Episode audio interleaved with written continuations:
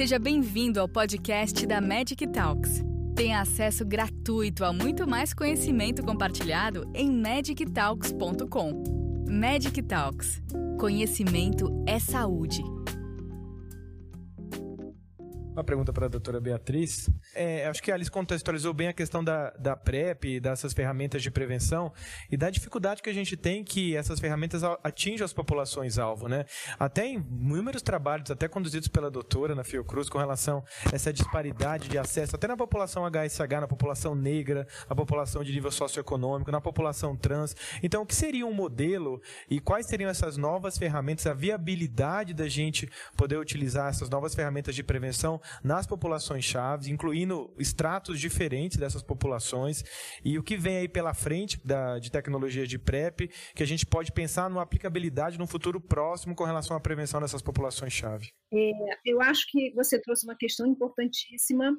É, a gente tem é, no Brasil hoje quase 30 mil pessoas em uso de PrEP, e isso, na verdade, é um número é, relativamente baixo frente ao que era esperado. Né? Nosso grupo fez um estudo de é, prospecção da demanda de PrEP no primeiro ano de implantação, usando dados de um estudo é, de demonstração que nós conduzimos, o PrEP Brasil, e essa estimativa era que em torno de 60, 70 mil pessoas fossem a, iniciar a PrEP no primeiro ano após a inclusão dessa, dessa estratégia no programa é, do nosso programa de saúde pública é, de acesso universal. E nós temos em quase em três anos, desde janeiro de 2018, a gente conseguiu uh, ter em torno de quase 30 mil pessoas. Então, isso é muito aquém do que se esperava. E nesse ponto eu trago o que você colocou, eu acho que é de extrema importância você trazer essa questão do acesso ainda mais difícil para a população negra e para a população trans. É, eu acho que isso se reflete, isso reflete as enormes barreiras que a gente tem na nossa sociedade, né? Isso não é uma questão específica de PrEP, é uma questão que ilustra como é a sociedade brasileira e que é, não seria diferente, na verdade seria pior, né? Como está sendo por conta de questões relacionadas a estigma, discriminação, associadas ao momento que a gente se encontra no Brasil, delicado, né, em, relação a, a, às populações-chave. Então, todos esses fatores só tornam mais é, complexo atingir essas reais é, pessoas mais vulneráveis que poderiam se beneficiar ainda mais dessas estratégias. Né? A gente tem hoje uma é, incidência de HIV, tem muito poucos estudos no Brasil, mas a gente conduziu agora é, um estudo na Fiocruz avaliando infecções recentes entre a,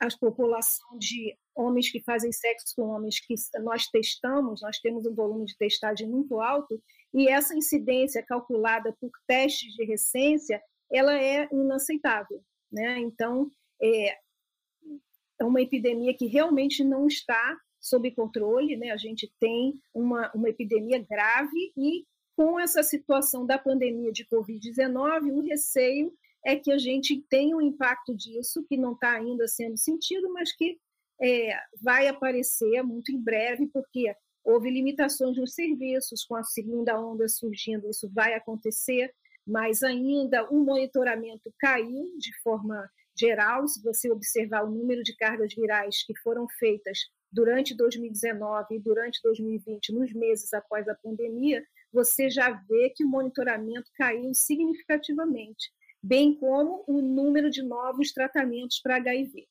E aí, com certeza, as populações que a gente está aqui tratando com mais especificidade, isso certamente deve ter atingido a elas ainda de forma mais é, diferenciada. Então, eu acho que é um ponto importante. Qual a solução para isso? Eu acho que é uma solução é, que precisa ser, que vir de muitos, é, de muitos lugares, né? A gente precisa de um programa de educação de, e um programa de saúde sexual, porque esse é o contexto onde a PrEP se apresentaria às pessoas. A gente mal tem serviços que diagnostiquem e trate DST, estou falando Brasil de forma mais global. Né? São Paulo tem serviços mais diferenciados, mas o Rio de Janeiro não tem um serviço específico de DST, por exemplo. Então, esse ambulatório de saúde sexual seria o lugar mais adequado para que a para que a PrEP pudesse ser de fato é, colocada como uma opção para as pessoas que estiverem indo lá é, por alguma razão específica de saúde sexual. Agora, é, voltando à questão aqui da Alicia, a pergunta específica em relação ao injetável, a gente teve no HPTN 083, que foi o estudo que eu apresentei, nós incluímos é, 12% de travestis e mulheres trans num estudo que incluiu 5 mil pessoas. Esse é o maior número de travestis e mulheres trans incluído em qualquer estudo realizado até o momento no mundo é, de PrEP. Né? A gente tinha esse compromisso, bem como tínhamos o compromisso de incluir pelo menos 50% da população negra americana, e no Brasil nós também fizemos questão de incluir é, maciçamente a população é, preta e parda. Dessa forma, a gente também nenhum estudo até hoje de PrEP incluiu pessoas dessa faixa etária baixa. A gente incluiu muita gente jovem. 60% do estudo tinha abaixo de 24 anos, entre 18 e 24.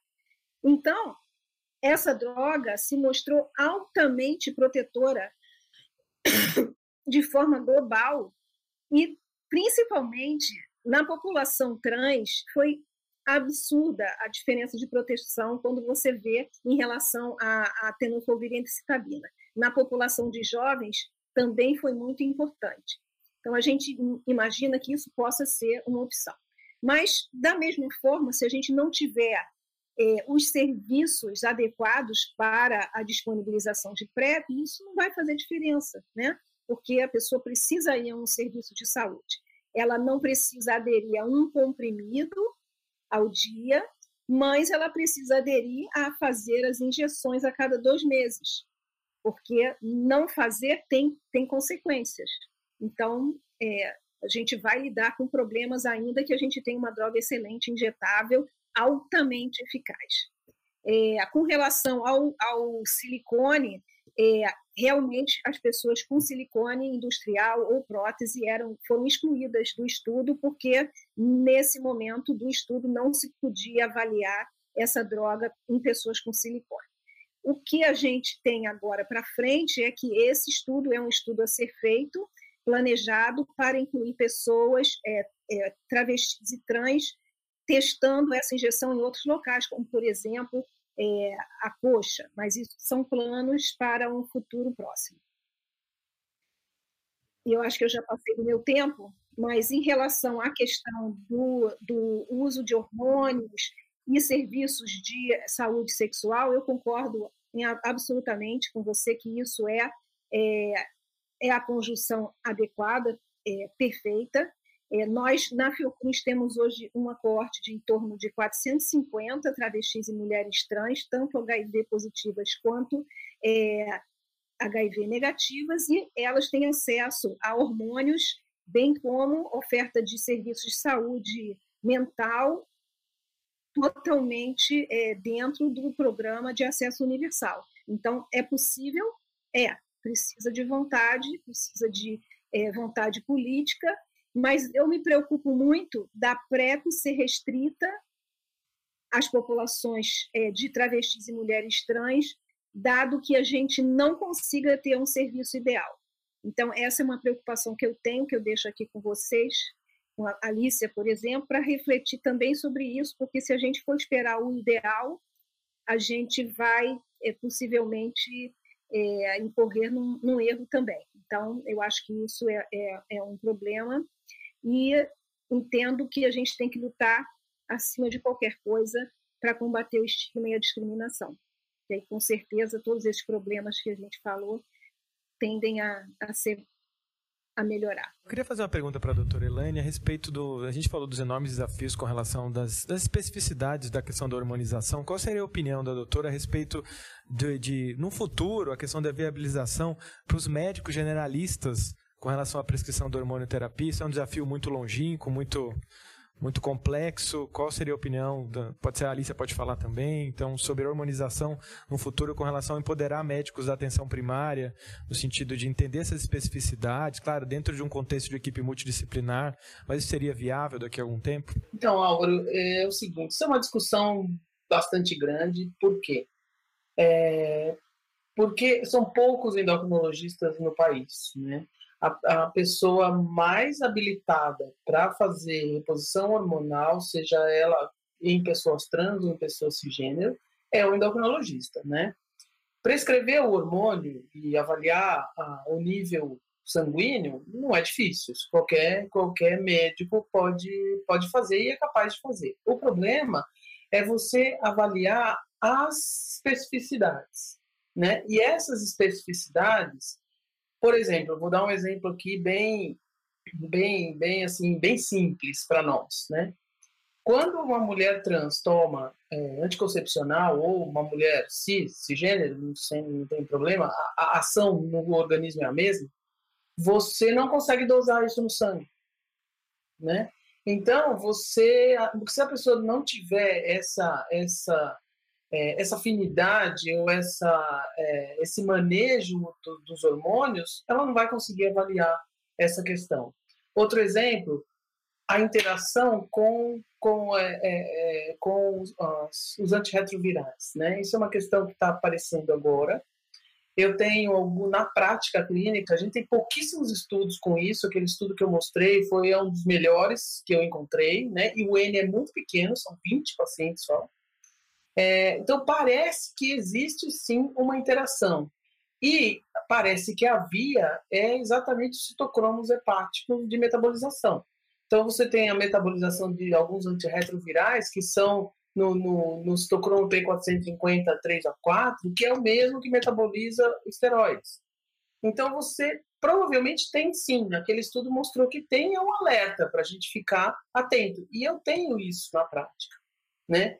Só que se você não tiver essa, essa, essa análise crítica de todo o eixo, né, que é, você não consegue analisar, a, avaliar o porquê aquele nível hormonal está daquela forma, da, é, tá, está daquela forma, sendo que o indivíduo usa o medicamento, tá? E isso tem aparecido muito, me ligam de laboratórios para entender os exames, né? É, porque o paciente está tomando remédio, só que vai lá e o nível de testosterona está alto, enfim. Você tem que entender todo um contexto e todo, todo o eixo. Então, para mim, a, o médico generalista ele pode prescrever, mas eu acho adequado ter um endocrinologista como supervisão, pelo menos. Né? Porque é a nossa especialidade, né? A gente que, que tem essa, esse manejo mais mais adequado né, dos, dos, dos esteroides, mesmo sexuais. Tá? Então, acho que, acho que é isso em relação a essa questão. E eu vou agora responder das, a, questão da Alice. Eu queria comentar em relação aos efeitos é, colaterais, Alice, dos, dos hormônios, né, que, que elas utilizam por conta própria. Elas invariavelmente compram pílulas anticoncepcionais, né? E essas pílulas anticoncepcionais, a grande maioria do mercado, eu diria que 90, mais de 90%, é composta de etinilestradiol. E o etinilestradiol é o hormônio mais relacionado com os efeitos colaterais, principalmente os trombembólicos, né? Então, é, é, eu acho que a falta de a, a, não aderência é exatamente pelo tipo de, de hormônio que elas utilizam. Porque os outros hormônios, mesmo o valerato de estradiol, ah, os efeitos colaterais são muito pequenos quando se toma uma dose que a gente chama de fisiológica, né? E a gente sabe que não há necessidade de usar grandes doses para mulheres trans para se, atingir os níveis, os, os efeitos desejáveis, né? Então, eu acho que essa questão dos efeitos colaterais que apareceu na pesquisa, para mim, é claro que está relacionado com esse tipo de, de hormônio. Em relação à interação PrEP, né, eu já mais ou menos é, comentei também, então é, na verdade eu já comentei tudo, é, a gente não sabe ainda, né? A interação com o PrEP. O que foi feito, os estudos que foram feitos, que são pouquíssimos, foi com os antirretrovirais, né? Foi com, com o coquetel. Então, em relação à PrEP, eu realmente não sei, não vi nenhum trabalho em relação a isso. Ah, uma outra questão que você me colocou, né, foi o gap da, da, das crianças, das, da, das crianças pré-públicas. É, eu vou, assim, essa, essa resolução foi uma resolução muito trabalhosa, né? Eu fui durante dois anos para Brasília mensalmente é, para escrever essa, essa, essa resolução e houve muita discussão em relação à, à inclusão das crianças e, e adolescentes, né? É, então, o que a idade de 16 anos foi uma idade considerada que uh, o adolescente já tem uma, uma, uma, uma, um entendimento né, da sua condição melhor para ele poder utilizar a hormonioterapia em, em, adequadamente. Tá? É, quero lembrar aqui que a, a, a, o início da puberdade em meninos ele varia de 9 a 14 anos. Isso é o, o, a normalidade, sendo que ele segue uma curva de Gauss e a, e a média do desenvolvimento puberal é em torno de 12 anos nos meninos. E nas meninas, a faixa de normalidade é de 8 a 13, e na curva de Gauss a média atinge em torno de 11 anos, né, de, de início puberal. Claro que você tem, né, como curva de Gauss, você tem os extremos, que, que são é, os desvios padrões os desvios padrão, na verdade. é, então, quando você faz o bloqueio, o bloqueio é feito na criança púbere, né? Na criança pré-púbere, não se faz nenhuma intervenção hormonal, só um acompanhamento psicológico né, e psiquiátrico do, da, da, da, equipe de saúde mental. Uh, no primeiro sinal de puberdade se faz o bloqueio. E isso varia, como você mesmo colocou, né? A média é nessa média que eu coloquei. Ah, baseado na nossa experiência com a puberdade precoce, tá? de pessoas, de, de crianças cisgênero, né? Uh, esse, uh, uh, o bloqueio puberal ele pode se estender, por exemplo, a gente tem crianças, se é considerado precoce, acontece antes dos oito nas meninas e antes dos nove nos meninos. Então, e você só vai desbloquear no momento em que atinge uma idade cronológica compatível com o início da puberdade, que pode ser lá para os seus 12 anos. Né? Isso vai depender da altura da criança, da idade óssea da criança. Então, nesse, nesse período, você vê que a gente pode bloquear crianças com 4, 5 anos e, e desbloquear com 12. E o, o, a segurança é muito grande na, na puberdade precoce. Então, eu, não, eu realmente não vejo muita preocupação em se bloquear essas crianças por esse longo período de, de tempo. Tá?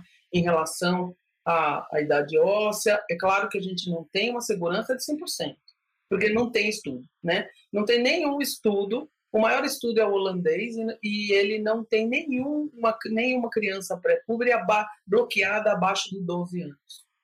Então, a gente não tem essa, essa, essa análise. Mas a gente vai, né, com pesquisa, a gente vai se, se, se, se pautando né, na experiência que a gente tem com outras condições clínicas semelhantes. É, uma nota técnica no final do ano passado, próximo do Natal, é, onde é, o paciente, caso ele venha necessitar é, usar a carbamazepina, a fenitoína e o fenobarbital, e nesse cenário, se ele precisar usar o dolutegravir, ele pode manter o uso do anticonvulsivante com o uso do dolutegravir, mas desde que se dobre a dose do dolutegravir. Assim como também saiu uma, um ofício circular é, sobre a co-infecção com a tuberculose, que é uma situação muito Já prevalente aqui no nosso meio. E se caso o paciente não conseguir fazer uso do efavirenz, ou seja, por resistência ou porque ele já vem em uso, e precisar usar o dolutegravir, precisa se dobrar a dose também do dolutegravir. E aí lembrando que acabando a rifampicina, se mantém a dose dobrada de dolutegravir por mais 15 dias. Então, é, são alguns avanços aí que a gente tinha é, como barreira. No passado a gente tinha aprovação em bula, mas não tinha incorporado no nosso PCDT. Obrigada por nos acompanhar até aqui. Gostou desse conteúdo? Compartilhe com seus colegas e continue em contato com a gente, acessando medictalks.com e em nossas redes sociais para ter acesso a muito mais conteúdos como este. Nos vemos no próximo podcast da Medic Talks.